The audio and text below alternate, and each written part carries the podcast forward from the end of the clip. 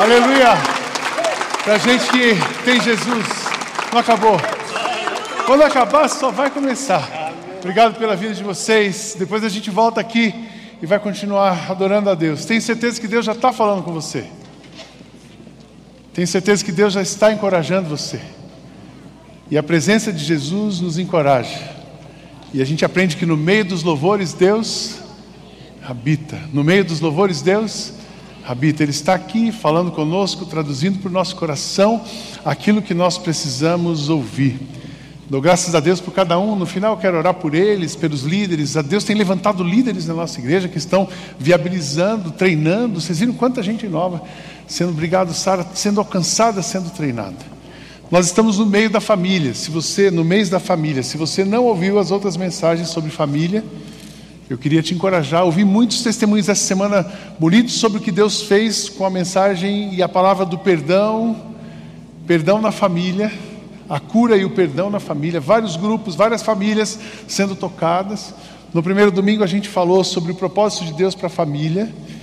A família é um lugar de acolhimento, a família é um plano de Deus para você, para nós, para a humanidade. A família é o porto seguro, a família é o lugar onde a gente é construído, onde a gente é reconstruído.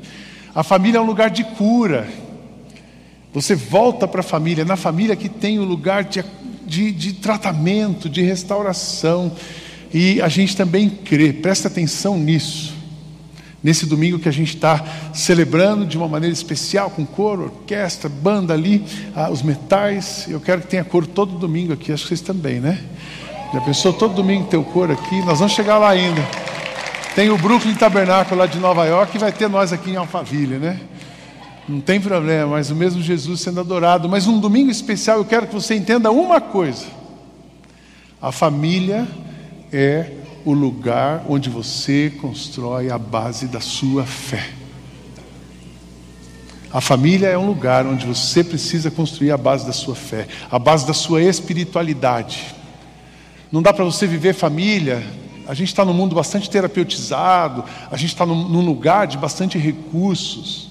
Não dá para você viver família só no conforto, no desfrute, na carreira, ou na terapia, alguém me escuta. Nós precisamos ter na família, na nossa casa, a base da nossa fé.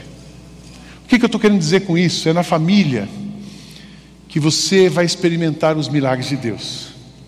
É na família que você vai orar e Deus vai responder as suas orações.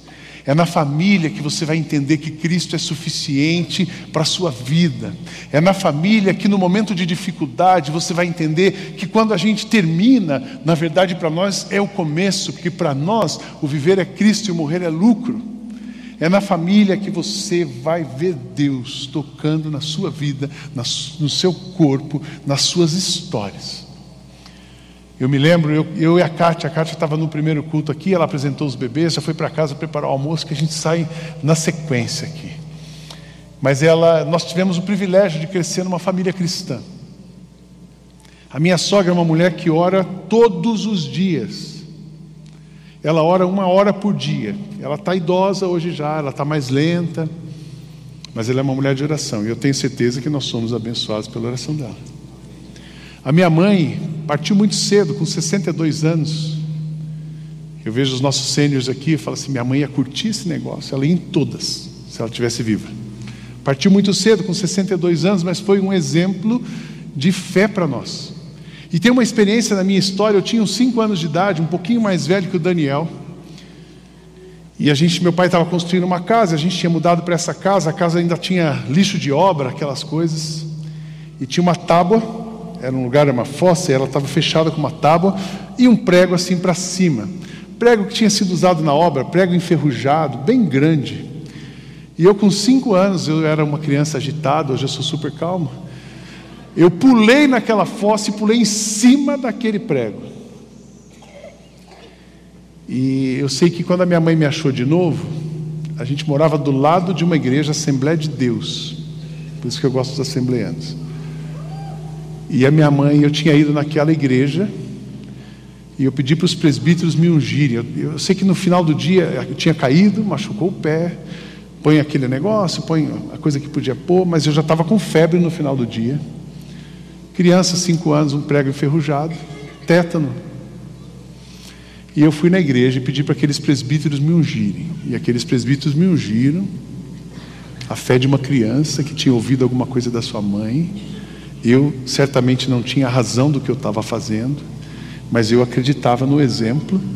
E, irmãos, eu fui, eu fui naquela igreja, aqueles presbíteros me ungiram. No dia seguinte eu não tinha febre, não tinha vacina, não tinha nada, estava curado. É ali na casa, é vendo o exemplo da mãe, do pai é que a gente fortalece a nossa fé. Nesse domingo de adoração, eu quero encorajar você que nós precisamos, preste atenção nisso, nós precisamos resgatar o altar de Jesus, o altar de adoração na nossa casa a sua casa, você precisa resgatar esse lugar da espiritualidade, da fé centrada em Cristo na sua casa. Nós vamos falar sobre isso. Sidney, mas o que você está querendo dizer? A gente precisa resgatar um altar de adoração. Eu tenho que levar um couro para casa?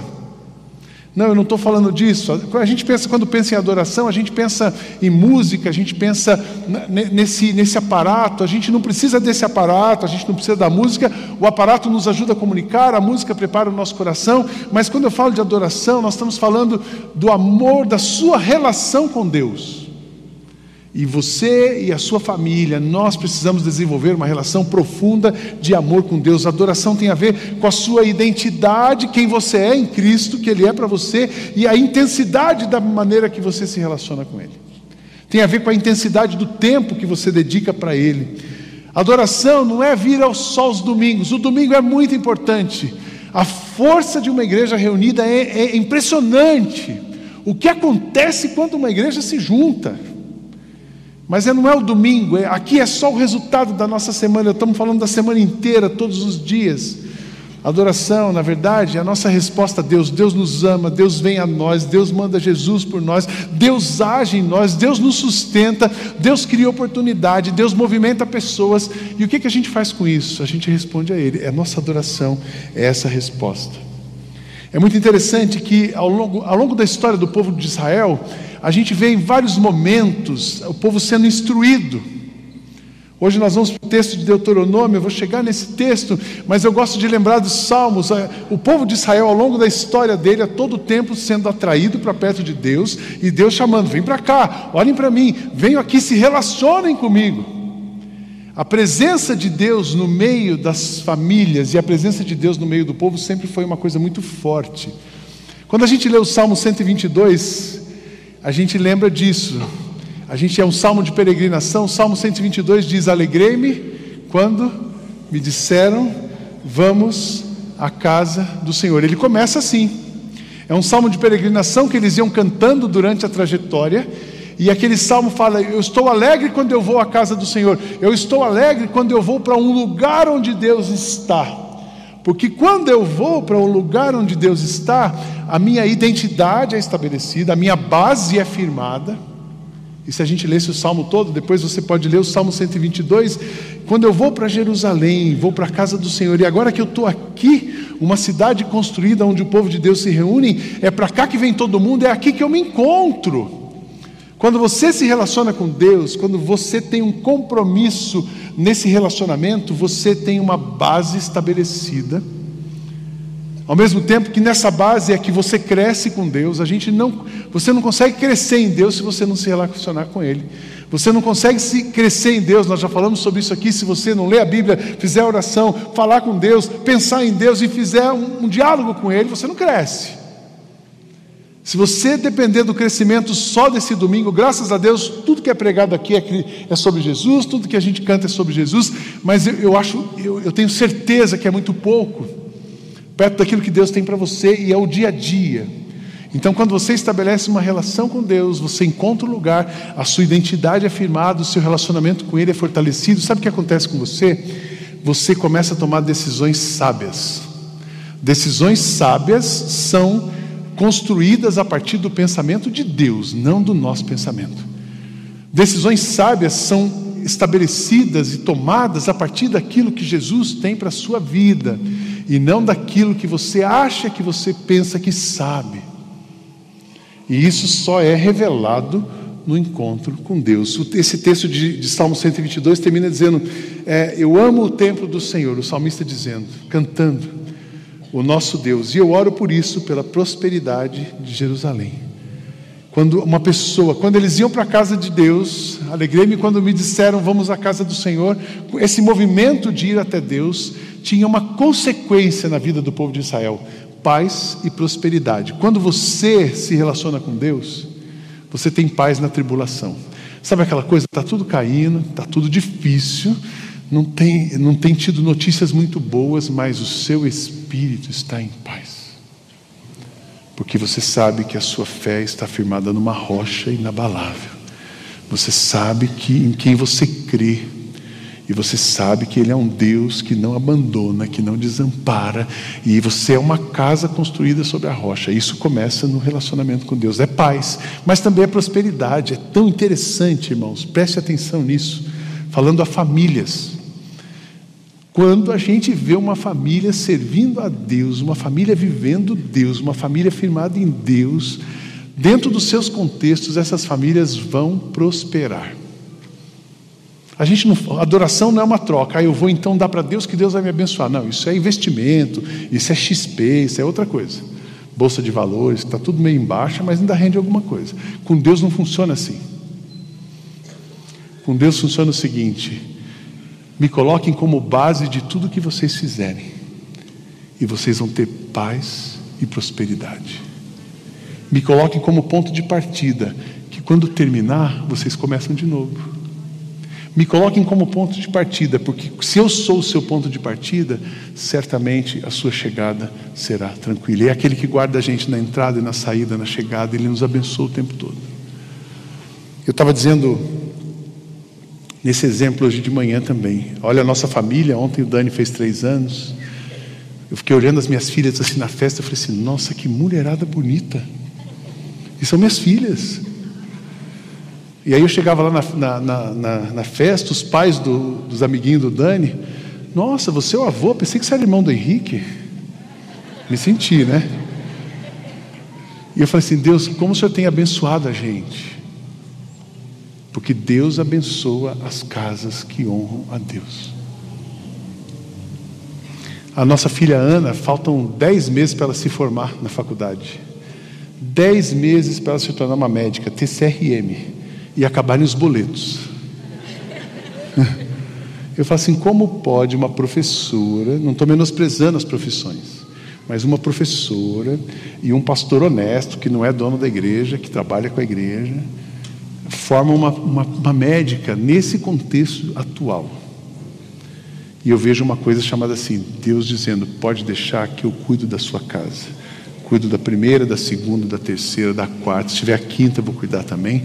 Eu vou abençoar a sua casa, porque aqueles que vão para casa, que estabelecem uma base, que confiam em Deus, que têm a sua base espiritual em Deus, são abençoados. Quando Deus falou para o povo de Israel, ele falou, ele falou da importância de você cultivar isso. O texto de Deuteronômio, Deus estava falando diretamente com as famílias de Israel. E, e, ouça isso como você hoje. Deuteronômio capítulo 6, versos 4 a 12, fala muito bem como deve ser essa relação. Você como pai, você como líder, você como filho, você que está conduzindo uma família, preste atenção como você pode resgatar esse altar de adoração na sua família. Escute, povo de Israel, o Senhor e somente o Senhor é o nosso Deus. Portanto, amem. O Senhor e somente o Senhor é o nosso Deus. Portanto, amem o Senhor, o nosso Deus, com todo o coração, com toda a alma e com todas as forças. Guardem sempre no coração as leis que eu estou dando hoje e não deixem de ensiná-las aos seus filhos. Repitam essas leis em casa e fora de casa, quando se deitarem e quando se levantarem. Amarrem essas leis nos braços e na testa, para não as esquecerem e as escrevam nos batentes das portas das suas casas e nos portões. E Moisés continuou: O Senhor, o nosso Deus, instrução de Moisés para o povo de Israel, e o Senhor, o nosso Deus, jurou aos nossos antepassados Abraão, Isaque e Jacó que daria essa terra a vocês. Vocês se relacionam com Deus, vocês mantêm fiel a Deus, vocês mantêm diante dos seus olhos as coisas de Deus, e você vai ver a fidelidade do Senhor, porque é uma promessa de Deus, que Ele daria para vocês uma terra. É uma terra onde há grandes e ricas cidades que vocês não construíram, há casas cheias de objetos de valor que vocês não ajuntaram, poços de águas que vocês não cavaram, e plantações de uvas e azeitonas que vocês não plantaram. Quando o Senhor os levar para essa terra e vocês tiverem comida à vontade, tenham o cuidado de não se esquecerem, de não esquecerem Deus. Tenham o cuidado de não esquecerem Deus, que os tirou do Egito, onde vocês eram escravos. Esse texto fala coisas lindíssimas para nós, eu destaco algumas aqui. Ah, o que Deus estava dizendo para o povo de Israel: vocês precisam viver esse relacionamento e e é uma coisa de geração em geração. Ensinem para os seus filhos. Ensinem com persistência aos seus filhos. Converse com eles, converse, dialogue com eles quando você estiver sentado em casa, na hora do almoço, na hora do café, em algum momento que você está sentado com seu filho, mesmo que ele seja pequeno. Converse com ele quando você estiver sentado em casa. Converse com ele quando estiver andando pelo caminho. Converse com ele quando se deitar e quando se levantar. De geração em geração, pais, nós temos uma responsabilidade com os nossos filhos. Pais, nós precisamos ensinar a palavra de Deus para os nossos filhos. Pais, nós precisamos colocar a palavra de Deus e a vida cristã e a nossa fé. A sua fé precisa ser compartilhada com o seu filho. Dia após dia, onde você estiver. Criar esses movimentos. Eu sempre fui uma pessoa que trabalhei muito, desde sempre. Com 22 anos, nós já tínhamos as duas meninas mais velhas. E eu trabalhava em São José dos Campos, morávamos lá, e eu fazia seminário em São Paulo. Então, todos os dias eu vinha para São José e voltava, 250 quilômetros por dia para fazer o seminário. Então, a Kátia ficava com as meninas. Graças a Deus pela vida da Kátia, porque a Kátia todos os dias lia a Bíblia, ensinava a Bíblia para as nossas meninas, e a nossa casa era um ambiente de adoração. Todos os dias todos os dias. Puxa, mas aí agora eu já estou mais velho. A gente hoje está mais velho, a gente já chegou na idade do ninho vazio. Acho que a gente pode ajudar a criança lá no berçário e tal. Quando, quando a gente ficou mais velho, e a Kátia, não que a gente perdeu as meninas, mas elas foram para outros lugares, primeira coisa a gente se olhou, assim, nós temos que nos dar bem agora. Mas a gente criou um momento, crie o seu momento devocional, crie um momento para alimentar o seu coração com a palavra, crie um momento para que os seus filhos ouçam a palavra de Deus. Estão entendendo isso? Porque senão eles vão crescer. Você deu a roupa, você deu a Disney, você deu o carro, você deu a escola bilíngue, você deu. Ele fala inglês, ele vai na Disney, ele veste as melhores roupas, ele tem dúzias de sapato, todas as suas compulsões foram passadas para ele também, mas ele não conhece a palavra de Deus. E ele tem uma raiz que está fraca. E depois ele cresce Adoração vivida de geração em geração. Adoração vivida na prática. O que esse texto está dizendo para nós? Vivam na prática. Coloque a mente e o coração devotos a Deus. Amarre-o como um sinal nos braços e prendas na testa. Prender na testa, coloca na cabeça, inculca. A versão antiga é inculcar isso na cabeça dos seus filhos. Sabe, vai plantando semente, ensinando a palavra de Deus, tanto racionalmente como emocionalmente. Não só num exercício de palavra de Deus, mas num exercício da gente viver a experiência da fé. Sabe aquele, aquele sonho do seu filho? Seu filho tem um sonho, ganhar um, alguma coisa, ou ir a tal lugar, fazer a festa do cebolinha. E ele começar a orar para que Deus responda a oração dele. E no dia que chegar a festa, não foi o pai que trouxe o cebolinha, mas foi Deus que respondeu a oração dele. Ensina isso para o seu filho. Você trabalhou a cabeça dele, você trabalhou a emoção dele, de geração em geração, adoração vivida na prática. Eu gosto muito daquela ideia de colocar os, os versículos na parede, amarrar versículo, lembrete. Eu gosto dessas coisas emocionais, dessas coisas que vão marcando. Então você levantar e de manhã tem um versículo em algum lugar. A carta tem muito disso. Às vezes eu chego muito tarde, ela deixa um chazinho assim, um bilhetinho, um textinho, um coração. Nossa, aquilo acaba, termina com o meu dia assim maravilhoso. Começa a semear esse tipo de coisa no seu filho. Esse texto também fala para a gente de dar vida para outros através do testemunho e da missão. Escreva nos batentes, nos portais da sua casa. A pessoa que vai entrar na sua casa, eu e a minha casa servimos ao Senhor. Sabe você começar a delimitar aqueles espaços e criar um ambiente de adoração na sua casa. A sua casa precisa ser um ambiente de adoração. A sua casa precisa ter um altar construído ao Deus verdadeiro. E todo mundo que entrar lá vai perceber isso. Deu para entender o que esse texto está dizendo? Porque senão é uma casa bonita. Talvez fique só uma casa bonita, mas perceber a presença de Deus. O efeito disso se você escreve nos umbrais da sua casa e fala qual é o efeito disso, você vai ser uma casa direcionada por Jesus. Uma casa direcionada por Jesus. Quem pisar na sua casa, o seu filho vai levantar e não vai ter dúvida quem dirige a sua casa. O seu filho, quando ele estiver com o coração aflito, e criança tem muito disso. Esses dias eu atendi uma família e o diagnóstico, e isso existe terapeuticamente falando, terror noturno. Mas no caso daquela família, não era o terror noturno. Era alguém que estava incomodando aquela família e entrando através da vida de uma criança. Então a oração dos pais acabou com o terror noturno da criança. O resultado disso, uma casa direcionada por Deus. Porque se você coloca Deus no centro da sua casa, constrói um altar de adoração, você vai saber o que é de Deus e o que não é de Deus. O resultado disso, uma casa que vai viver milagres de Jesus. Se Jesus está ali com você, ele dirige você, ele pensa você, ele sabe tudo de você, seus filhos vão começar a ver os milagres e as respostas de Deus na sua vida. Amém? E uma casa satisfeita em Jesus. O que acontecia ali não foi o dinheiro que comprou, não foi a herança que você tem, não foi o patrimônio que você construiu, mas o que acontecer ali, por mais simples que seja, vai ser a resposta e a bênção de Deus sobre a sua casa. E esses dias fui num consultório odontológico fazer alguma coisa, era uma, uma radiografia. E eu cheguei no lugar, a menina me atendeu, bonitinha, estava de touca, máscara, não dava para reconhecer. No final ela falou, eu paguei.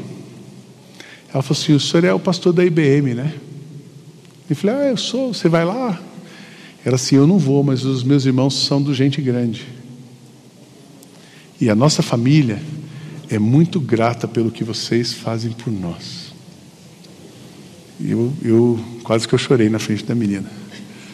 E falei assim: pode tirar sua máscara para eu te ver? Posso tirar uma foto com você? Ela assim: pode. E eu fiquei olhando assim: a, a fidelidade dessa igreja a Deus está chegando numa casa e está mudando a realidade de outras famílias. Mas vocês vão em alguma igreja? Ela disse assim: ainda não, eu fui na IBM uma vez, na festa do Natal do Gente Grande. Falei, então pode ir lá todo domingo. Aí eu vou convidando, as pessoas vêm. Você vai lá todo domingo, pede os seus irmãos, leva lá, não só na semana no projeto, leva na igreja. Deus vai abençoando. Uma casa satisfeita em Deus, quando tem Deus, tem satisfação. Por mais simples, você vai ter reconhecimento, gratidão. Seus filhos vão agradecer aquilo, as bênçãos recebidas. Seus filhos vão contar as bênçãos recebidas. Você vai contar a bênção recebida para o seu filho. Nós precisamos resgatar o, o altar de adoração. Sidney, como é que eu coloco isso na prática? Esse texto é riquíssimo, vale a pena ser lido muitas vezes, senta com seus filhos, mas eu gosto de ser prático quando a gente olha a palavra de Deus. Eu quero dizer para você três coisas para você fazer nessa semana. Primeiro, resgate o seu momento devocional em família. Qual foi a última vez que você orou em casa? Qual foi a última vez que você parou todo mundo e assim, vamos agradecer o Papai do céu? Qual foi o último almoço que você parou e olhou para o prato de comida e viu aquilo como uma bênção de Deus na sua vida? Então, resgate um momento devocional na sua família. Eu não estou falando para você desligar a televisão às 8 horas da noite e tal. Antigamente era assim: olha, desliga depois, antes do jornal e não assiste novela, senta na mesa e aquele negócio ali, né? Mas não é isso que eu estou falando para você. Mas crie um momento devocional. Se é você e o seu marido, Crie um momento devocional. A sua esposa, se é você com seus netos, seu filho. Eu amo ver as crianças brincando de culto. Né? A criança sai da igreja e vai brincar de culto. Glória a Deus. Resgate o seu momento devocional de família. Gente, não dá para a gente ser uma igreja que vem aqui no domingo, que faz a festa, que curte. É muito legal ter essa música bacana de hoje, mas Deus quer mais da gente. Ele quer mais profundidade da gente. Deus quer um relacionamento 24 horas por dia, sete dias por semana e na sua casa profundamente, quando ninguém estiver vendo você. Resgate o seu momento devocional. Segunda coisa prática: ore por seus filhos e com seus filhos. Quero te desafiar, pai e mãe, todos os dias orar pelos seus filhos. Porque Deus tem bênçãos para ser liberada na vida dos seus filhos e Ele está esperando a sua oração. Não que ele vai, não que ele, ele nossa, não que a gente dirija a vontade dele, mas ele, ele se manifesta, ele responde às nossas orações. A Kátia fala que todo dia ela vai para uma Mackenzie e passa em frente do prédio da Marina ali. Deus abençoe a Marina, tal, tal, tal. Quando ela, aí um dia ela vai por lá, outro dia ela vem por aqui. Daí ela passa na Raquel, Deus abençoe a Raquel. Eu falei, e a Ana está sem oração. Eu falei, não, a Ana eu oro no meio, depois que eu passo, eu oro pela Ana. Orar por seus filhos e orar com seus filhos. O impacto de um pai chamando o filho para orar não tem preço. Eu, meu pai, infelizmente, não fez isso comigo. O meu pai nunca orou com a gente. Ele só orava quando o pastor ia lá em casa almoçar no domingo. Aí eu orava. Ele não orava, é o pastor que orava. Mas a minha mãe orava com a gente toda noite. Sabe aquela história do benção mãe? Lá em casa era benção mãe. E era oração, benção, vai dormir. Tinha que tomar a benção toda noite. Ore com seus filhos. Mas meu filho está dormindo, meu filho dorme cedo. Depois que ele dormiu, vai lá e põe a mão em cima dele e ora. Ora. Ora, porque quando você ora, você espanta tudo que tem ruim na sua casa. E você abre o caminho para que Deus abençoe a sua casa. Amém, irmãos?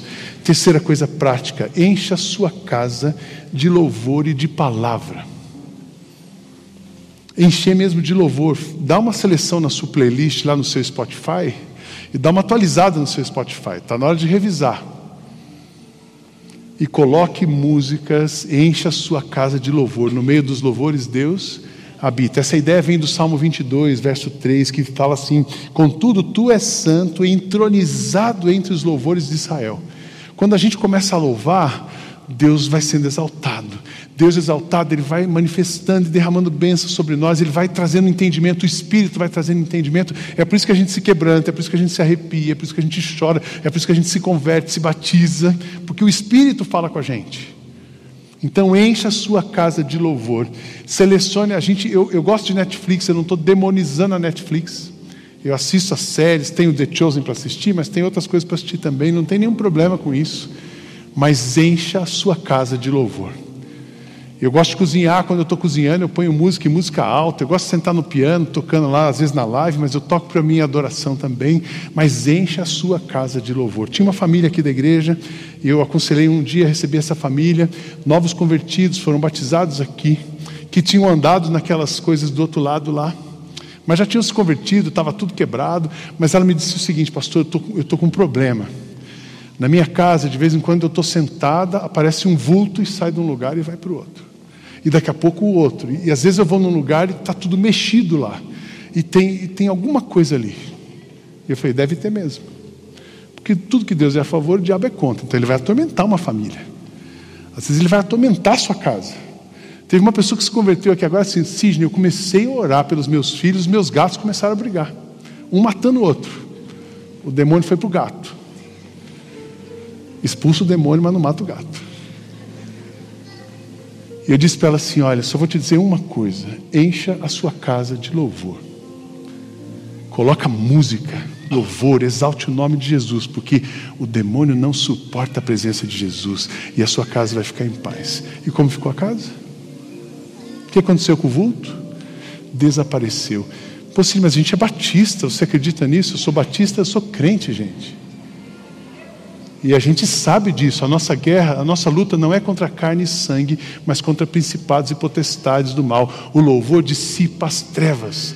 Adoração a Deus limpa a sua casa, limpa o seu coração, quebra barreiras, faz você ir para a cruz e se derramar ao redor da cruz. E na cruz é que somos perdoados, é na cruz que somos abençoados, é na cruz que nós somos renovados. E a nossa fé se fortalece, e a nossa vida se fortalece, a nossa casa se fortalece, as nossas decisões se fortalecem. Quanto mais você anda com Jesus, mais forte você fica. Quanto mais você anda com Jesus, mais sábio você se torna. Quanto mais você centrar a sua família na pessoa de Jesus, mais em paz e próspera será a sua família. Deu para entender isso? É isso que esse texto está nos ensinando. Onde você estiver sentado, andando pelo caminho, pregue, fale, viva, porque isso trará a você dias tranquilos, segurança para caminhar e um futuro de esperança. É tempo de cura na família, é tempo de resgate na família, é tempo de perdão na família, mas é tempo da gente resgatar o altar de adoração, não religioso.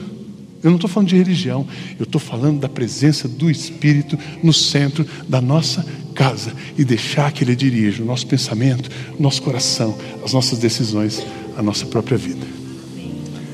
Quero orar por você, feche seus olhos. Quero orar pela sua família. Antes de orar pela sua família, eu quero orar por você individualmente, fazer uma pergunta. Pode acender a luz para mim, por favor? Eu quero perguntar se nessa manhã alguém que está longe do Senhor, para acontecer na sua família, primeiro precisa acontecer dentro de você. E eu quero perguntar se alguém que está longe do Senhor que é primeiro se conectar com o Senhor, dizer assim: ó, eu quero, eu quero um altar dentro de mim. Eu quero que o meu coração seja um altar para minha casa se, se torne, para que a minha casa se torne um altar. Tem alguém nessa manhã que gostaria de receber Jesus como seu Salvador e colocar o seu coração aos pés de Jesus? Levante sua mão, quero orar por você. Onde você estiver, levante a sua mão onde você estiver. Alguém nessa manhã quer entregar a vida para Cristo? Deus abençoe você. Amém. Jovem aqui. Entregar a vida para Cristo e dizer assim: Cristo dentro de mim, eu quero, eu quero ter uma relação com Cristo. Lá atrás, Deus abençoe você. Amém. Deus abençoe você aqui. Deus abençoe você, Jonathan. Deus abençoe essas meninas aqui. Mais alguém? Cristo em nós, Cristo vivendo em nós. Cristo, Deus abençoe esse casal aqui à minha frente. Cristo vivendo em nós, Cristo dirigindo os pensamentos, Cristo presente no momento bom. Deus abençoe a senhora. Cristo no momento bom, Cristo no momento difícil. E não tem idade, é melhor idade, sênior, jovem, ele está para todo mundo. E a gente, quanto mais cedo a gente vai, mais a gente aproveita e aprende, cresce, mas Jesus ama todo mundo. Quer viver na sua casa, no seu coração. Mais alguém lá atrás, Deus abençoe vocês duas, amém, amém. Levante a sua mão bem alto, não vou demorar mais. Eu quero só orar por você. Mais alguém?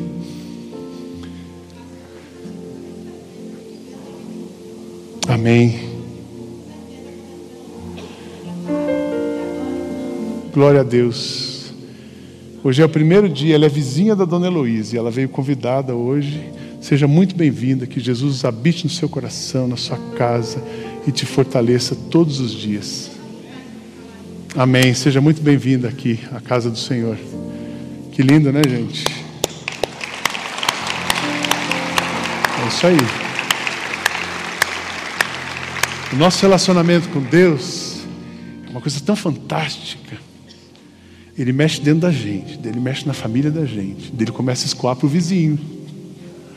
Aí ele vai para o vizinho, o vizinho de cima, de baixo, ele vai para os amiguinhos da escola, e ele vai, e é assim, e Deus vai acrescentando aqueles que vão sendo salvos. E é assim que a gente muda uma cidade, é assim que a gente muda o mundo, é assim que a gente muda a vida das pessoas. Feche seus olhos, quero orar por você. Jesus, obrigado. Porque o Senhor está salvando pessoas, o Senhor está confirmando a tua presença na vida de gente, o Senhor está atraindo pessoas para perto do Senhor, mas o Senhor habita em nós e habita no nosso meio. Quero orar por cada família aqui representada, cada casa, Deus, que cada casa aqui seja um altar de adoração ao Senhor cada casa aqui seja um solo sagrado onde o Senhor reine soberano, cada casa aqui possa realmente, de fato, tudo que tem, tudo que são, viverem para a tua glória. Que o Senhor, por graça e misericórdia, nos visite, nos abasteça, nos fortaleça, ao mesmo tempo nos inspire na sua direção, nos dê paz, paz que excede o entendimento, nos faça prósperos, para que possamos honrar o Senhor com o que somos, com o que temos, com aquilo que o Senhor faz na nossa vida. Abençoa cada família. Essa é a nossa oração. Em nome de Jesus. Amém. Amém. Amém. Que Deus abençoe os irmãos. Muito bom a gente servir junto a esse Jesus.